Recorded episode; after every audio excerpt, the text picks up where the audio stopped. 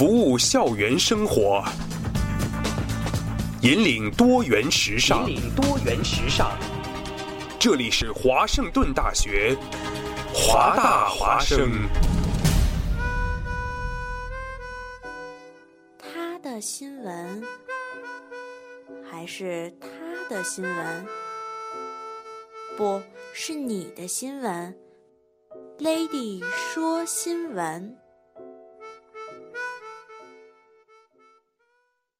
各位听众朋友们，大家晚上好，我是今天 Lady 说新闻的主播梁生。就在中国的昨天，美国的今天，梁生得到了一个非常悲痛的消息：东莞市市政府二月十四日消息，东莞公安局局长严小康扫黄不力。被免职。东莞公安局局长的下台，意味着最近喧嚣于各大媒体版面的东莞事件，终于有个被问责的结局。东莞事件起于二月九日，央视午间新闻新闻直播间曝光东莞色情产业，其中包括多家星级酒店的色情服务，甚至直接曝光个别官员客户的公车使用问题。你说说，狼狈为奸的见多了，狼狈为奸还过河拆桥的真不多见。身为同盟军，不怕虎一样的对手，就怕猪一样的对。队友，这官员点多背啊！跟记者不小心乘同一架电梯，还被人家跟车尾随，经高速公路直奔回其单位。喜闻乐见的是，人高速公路收费站当天还多盈利五块钱。虽然这是自家腰包进腰包出的买卖吧，但是中国的 GDP 还是要为此颠簸一下的。这不是高潮，这不是高潮，高潮是央视记者还不厌其烦的给当地幺幺零打骚扰电话，说是有卖淫嫖娼的活动正在进行，以公职检验东莞幺幺零接接线员的粤语普通话的水平，不是我说。央视曝光后，警察蜂拥而至，大批扫黄东莞。作为一个官媒，对于同派势力早就有挥之即来、呼之即去的海啸力量。你非得打个电话测试一下人家客服服务水平，安排个前戏高潮，再来个央视春晚小品杀马特式。明明前面挺搞笑的，后面不知道怎么就想起奶奶去世的伟大结局，这让同事活跃在小荧幕前面的宫廷剧、婆媳剧的编剧情何以堪？情何以堪？然后，亲爱的央视，你就跟李。云迪一样作吧，明明挺好的古典乐，非得跟人家王力宏一起看个肥皂沫。人家大是大非的见多了都不报道，非得挑战网友的极限。其实画质根本，人家警匪合作，你这边举报，他那边销声匿迹，可不可气？可气。但这都不是问题的关键，问题的关键是性产业的合法化。让我们一起来看看国外苦大仇深的火热形势。欧盟二零零六年提出跨国研究报告，性工作有四种不同的立法模式：一、性工作不管在室内还是室外都合法，但禁止劳保或皮条客；二、性工作不管在室内室外都合法，但是妓院不合法。换言之，性工作者可以在室内自己开业，却反对有妓院或从中抽成；三、性工作不管在室外或室内都不合法，有时是娼妓被罚，在瑞典是罚嫖客；四。性工作不被禁止，但被规范。例如，性工作者有时要登记，或是要受检，例如性病检验等。实际上，性交易双方不法早就是欧洲多数国家之现行政策。至于从中获利的第三方之除罪，一些国家则有所保留。例如，荷兰阿姆斯特丹拥有驰名于世的红灯区，性工作者的权益合法并被保障。二零零零年十月修改该国宪法，新法令的基本精神是：只要双方皆为成年人，且双方均均同意的情况下，卖淫便合法；反之，只要有一方是未成年或出于非自愿的交易，就算非法。德国于二零零一年开始认可性工作是一种职业，并进一步于二零零二年通过《娼妓合法处境成文法》，性工作者可以进入失业保险、健康保险及年金制度的体系中。英国并未把合意的成人性交易入罪，但是经济他人从事性工作或是操控剥削性工作者以及与十八岁以下的儿。儿童或青少年进行性交易则是非法的。在日本，性产业与赌博业都一并称为风俗业，并为此制定了风俗产业法来管理性产业。总而言之，除阿拉伯国家、穆斯林世界外，国外已经有很多国家将性工作合法化，例如印度、新加坡、澳洲部分地区、法国、德国、荷兰、瑞士、意大利、北欧三国、日本等。那么，中国为什么要进行性产业的合法化？一、性产业屡禁不绝，古今中外哪个国家能做到性产业为零？零的纯太空环境，膜拜一下央视微服私访视频，能发展到一面你能看到里面，里面却看不到你的镜子，拉一下帘子换三个裸女跳辣舞，直到选出你的心动女生，这种寓教于乐的程度，是你今天可能打一棒子，后天再给一甜枣就能代表月亮消灭得了的吗？二，根据中国人民共和国宪法第二章公民的基本权利和义务第四十二条，中华人民共和国公民有劳动的权利和义务，国家通过各种途径创造劳动就业条件，加强劳动保护，改善劳动条件，并在发展生产的基础上提高劳动报酬和福利待遇。因此，国家理应对性产业劳动者创造良好的工作环境，比如说创立红灯区，合法并良好管理性产业开发区，以保证性工作者的良好权利。但是与此同时，中国却不能用宪法，那我就呵呵了。无论如何，正如网络喧嚣的那样，今晚我们都是东莞人。对于我们前东莞公安局局长严小康，我们的前任，错不在你，生不逢时罢了。你若真想问我，我只能犹犹豫豫半句多，唉，爱过。可惜不是你陪我到最后，曾一起走却走失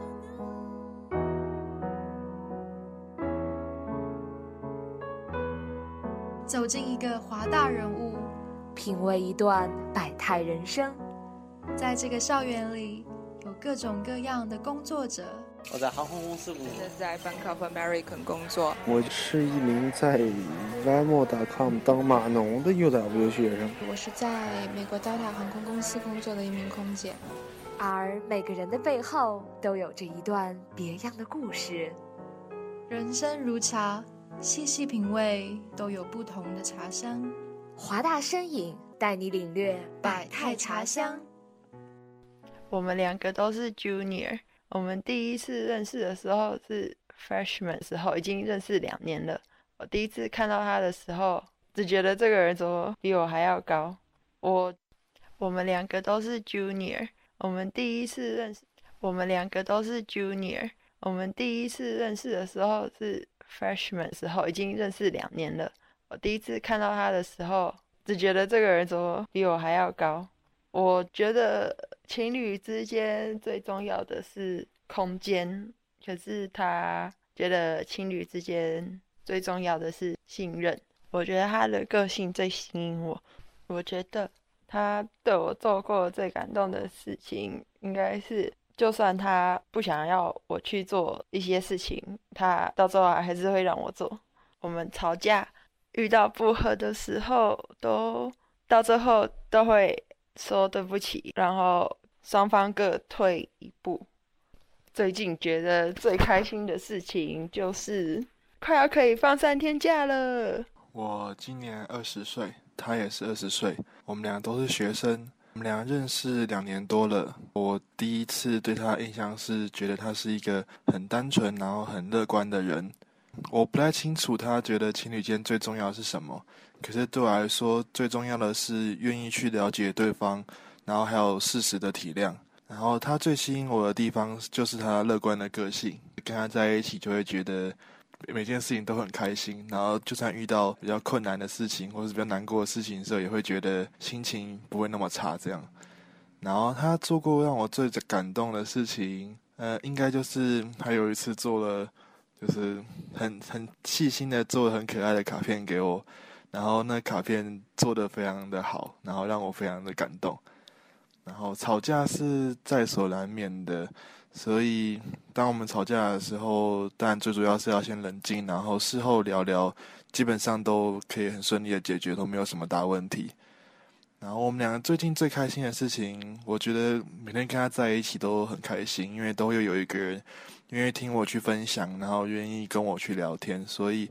我没有什么最开心的事情，我觉得能够跟他在一起，我每天都很开心。Hello，现在是九点零六分，这里是每周六晚上九点至九点半陪伴你的华大身影栏目，我是今天的主播梁生。当然，当然，今天还有一个意外的惊喜，就是我们另一位主播也在我们的直播间。那么打个招呼吧。呃，大家好，我是易清。那么今天这个节目我们会聊什么呢？当然聊的就是昨天易清你到底干什么去了？我这个这个这个嘛，其实其实我昨天也没有干什么，对吧？你昨天没干什么，我们其他单身主播都干了很多事情啊。我对我什么时候说过我我不单身？好吧，我昨天确实是去过情人节了。好，那今天我们就来谈情人节的节后余生问题。然后呢，刚才我们也听到了两个人的两对情侣的采访，都非常甜蜜。对，今天我们会谈情人节的问题。然后呢，其中有一个是我们主播小明的情侣故事，然后就非常的甜蜜。你觉得小明跟她男朋友怎么样？跟你跟你女朋友怎么样？那是想当年，你知道有一次我跟我跟我我跟我女朋友走在 UV 的时候碰到了小明和她男朋友，然后我仿佛就被一个巨大的红粉红的泡泡被包围了，你知道那种感受吗？在放闪吗？在闪光吗？对？就在放就放闪，你知道，对啊气场强大。然后呢，今天呢还是我们的互动主题，再说一遍，就是你觉得情侣中最重要的是什么？然后我们的互动方式还是老样子，你可以通过微信给我们发信息，我们就可以在节目中说出你的你的观点。嗯，好的。那如果大家对我们的这个节目和我们这个电台有兴趣的话，也可以关注我们的微博和人人的这个公众主页，就是华盛顿大学华大华生。然后微信的关注方式就是直接搜索华大华生的拼音就可以啦。对，我们在公众平台上等着你们。哎，那今天说到咱们的话题，你觉得情侣中最重要的是什么呢？我觉得情侣中最重要的是默契，啊，不是信任，不是默契，呃，默契是建立在信任的基础之上的。确实是，然后我觉得吧，我这属于无经验之谈，纸上谈兵啊，可能嗯没有你那么有说服力。那么我觉得情侣中好像最重要的是感觉吧，就是你觉得感觉对了，就是那个就是你的人。我觉得，嗯，感觉他可能是会给你，尤其是在刚见到的时候那种就是很触动的感受，但慢慢慢慢的，你还是需要去建立跟他更加深层次的一种关系，这样的话，你能够把这个关系能够发展下去。也是，而且我还是怎么讲，我还是做过功课的。我特地到了咱们学校，哎 对我就特地到了咱们学校的 UW 呃 Secrets，就是有点像是 Facebook 上面华大树洞那样的栏目。然后呢，他就是在上面，其中有一个男生说，他说每天中午十二点四十二分左右的时候，我透过苏造楼的窗外都会看见一个穿色穿着灰色毛衣的女孩，我很想看告诉她，你是我见过最好看的女生。然后我觉得这这种感觉就是对的。对，这就是那种一见钟情的感觉。那我们我们要不要来听听看你采访当中有没有就有没有什么样的收获呢？我采访中，那我今天就放出一个比较怎么讲，比较有爆炸性的，又要放闪了吗？对，放闪了，来放闪，让我们感受它的闪光吧。我是珍妮她老公，Hello，我是 Jenny，我们俩今年都二十三岁，我们两个就差二十三天呢。相识多久？我们已经认识十五年，十十六年了。第一次见面，对方的印象，这小女孩挺可爱的。我对她的印象是，她是一个小萌孩儿，别扯了，你根本就没看着我。她可可爱了。现在长大了不好看，小时候贼可爱。分别认为情侣间最重要的是什么？互相理解呗。对呀，得有耐心，不能老撒欢儿。对呀、得包容他的不爱感觉。真是的，对方啥最吸引你？性格呗，老那叫啥呢？特别特别的贤惠，给我收拾屋、做饭啥的。嗯，我最喜欢他的宽容大度，还有嗯坚贞不渝。哎呀，对方做过最感动的事儿，昨天把我一屋子收拾了。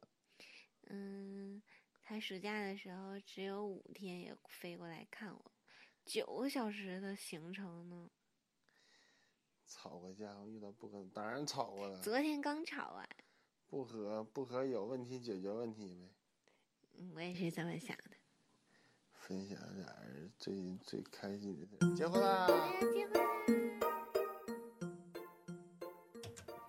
他们居然要结婚了！他们要结婚了。其实我已经快被他们这个放闪已经闪的快昏了。其实呃，对我需要做一下背景介绍，嗯、就是这个男生呢是咱们呃华大 CSE 专业的一个大四的学生，大牛啊！确实是，然后这个女生呢，跟他小学就认识，两个人青梅竹马。然后这个女生还是异地恋，就他们俩是异地恋。这个女生是在日本学医，然后这个这次这个女生专门来到咱们华大，然后在下周三两个人就要结婚啦。无话可说，太……你可以考虑考虑啊，作为有伴的人。我我我其实想说的是，就青梅竹马啊，或者是远距离的这种跨洋的恋爱，它可能是就是。感情当中可能是最可贵，也是最容易被就是传送的那一部分。但是，当这两者结合在一起，然后尤其它又在我们身边发生的时候，你就会觉得，爱情是如此的美好。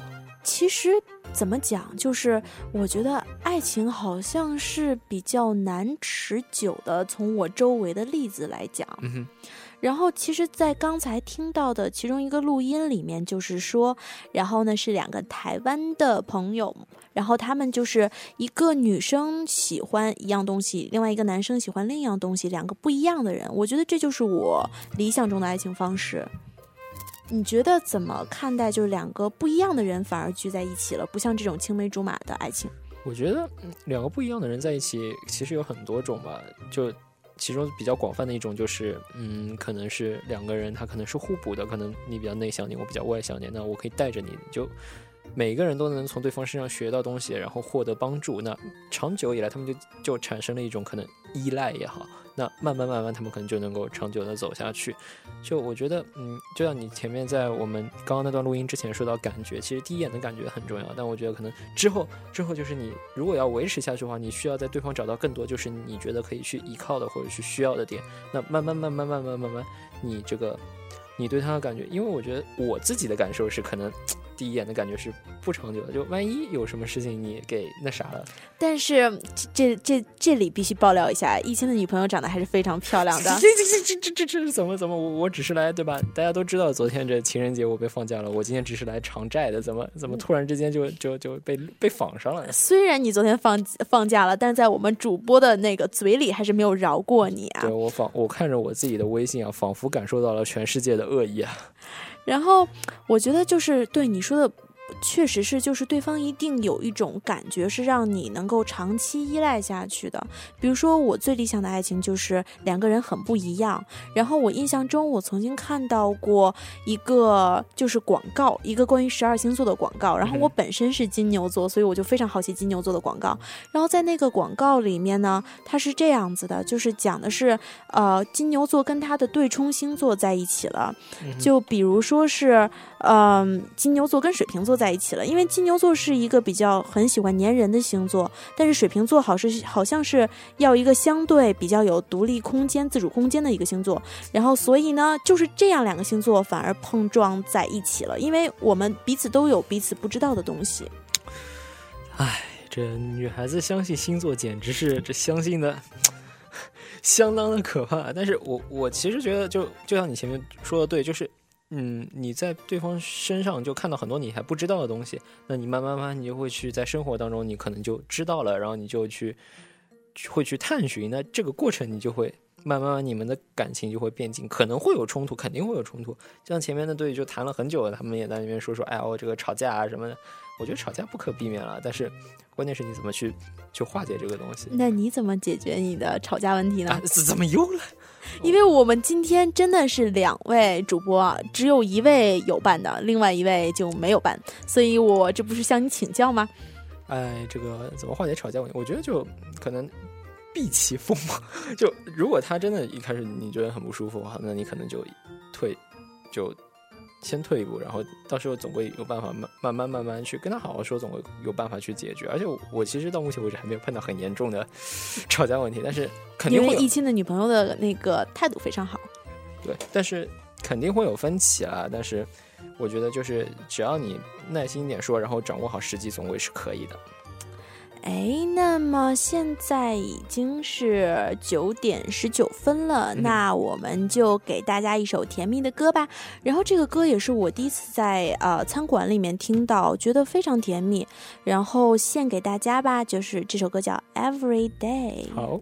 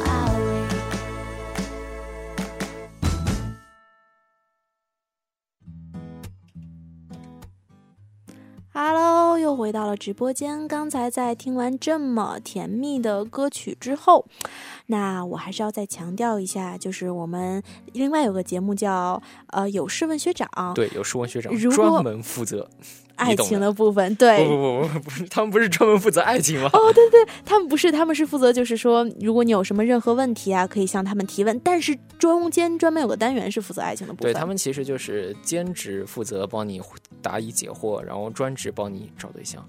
对，也是哈。所以就是说，如果有哥哥同学是单身的，或者你的室友是单身的，可以报名我们的节目。然后报名方式当然是除了刚才说的人人，还有微博，当然最重要的就是微信啦。然，后我们的微信平台是呃公众账号华大华生，那我们的微博和人人账号是呃，华大呃华盛顿大学华大华生，完了，我这个又说错了，看来得要被赵老师扣钱了，或怎么样了。这神秘的赵老师到底是何许人？呃，对你听了他们的节目，自然就知道了。赵老师，我帮你打广告啦。然后，那咱们就进行下一个话题。下一个话题是什么呢？还是爱情？就是不要笑你知道前面微信平台上面已经有一哥们儿在说了，说我了个去，八点到十二点换着法儿的对象对象对象，亲亲爱爱亲亲爱爱，这没办法，情人节呀，劫后余难啊，当然来说说爱情啦。然后就是，其实以前有一个非常有名的帖子，然后他们就说，如果要是在二十八岁有小孩子的话，大概二十六岁结婚，二十六岁结婚谈个两三年恋爱，二十三岁、二十四岁就要对到遇到对的人。但你遇到对的人的话，你之前还要有无数次遇到错的人，这样你二十左右应该就要谈恋爱了。似但是我乎似乎正在正确的轨道上。突然发现这个问题对你完全不是没有攻击性呀。不不不，我觉得我觉得他还是很有攻击性的，尤其是你说到那个二十四，应该是二十三四岁就应该开始考虑下一下。对，但其实我想说的，就一直都说毕业是一道坎儿，你根本不知道毕业之后你会发生什么，而且，嗯、确实是。而且怎么说呢？就是我自己的感觉是我个人的希望是我能够先立业再成家，因为你必须要有一个保障，你才能够去去那个去成家，因为你不可能说你结婚了，那你以后还跟你的，比方说还是靠着你父母的接济来生活，那可能会是对我来说，我可能觉得不是很能接受这个事情。但是我觉得，就像前面那一对，他们的状况是这样的，就是他们从小就认识，然后他们结婚，我觉得这是很自然而然的事情。其实，嗯。我反而会很羡慕这样的一种感情，因为他们很早就能够定下他们的关系。其实你说我为什么觉得我一定要先立业再成家，也是觉得我需要给这段感情要有一个物质保障嘛。我也觉得是，而且作为一个女生，好像大家的人生轨道都是先成家，然后再想其他事。立业好像是一个很遥远的事情，但我觉得好像在这个社会，对于女孩子来讲，就是立业也是一个蛮重要的事情，而且就是不是希望男孩子能帮自己办什么东西。所以我觉得你的压力不要太大。我觉得你现在超给自己压，超级给自己压力的。我觉得现在现在女生其实最大不同就是她们越来越独立了，然后她们希望有自己的事业，然后就希望自己也有闯出一片天。我都说了，女汉子能顶啊，不是超过半边天是吧？嗯，对，对超过半边天。然后成家立业，你觉得这个问题真的就这么快到我们身上吗？我觉得，我觉得其实还是要，就很多人都说还是应该在关注眼下。就当然就怎么说，爱情不只是花前月下，就你你肯定要考虑到呃未来，但是你也不能就你既不能成就现在当下，也不能够陷在对未来的无限的规划当中。其实你需要一边去有一个大致的一个轮廓，然后一边你去 努力的去想办法实现它。其实一起努力的那个过程是非常美好的，也我能够加深你们的感情。我昨天就是这么说的。我昨天就是说，希望就是现在遇到一个人，不希望他是男神，希望他能跟我一起成为自己想成为的那个人。然后结果就被达人黑说，哎，这不就是韩剧吗？这不就是韩剧吗？但是我真的是希望遇到一个这样子的人，然后一起努力，想成为我们想成为的人。然后当然就是，其实现在没想到时间过得非常快，马上半个小时就已经到尾声了。然后我答应过那对情侣要给他们送出祝福。嗯当然，首先在这先在这里面，先希望他们就白头偕老。我觉得这么这么快就遇到对的人很不容易。然后，然后我还是想怎么讲，要送给他们一首歌，叫《今天你要嫁给我？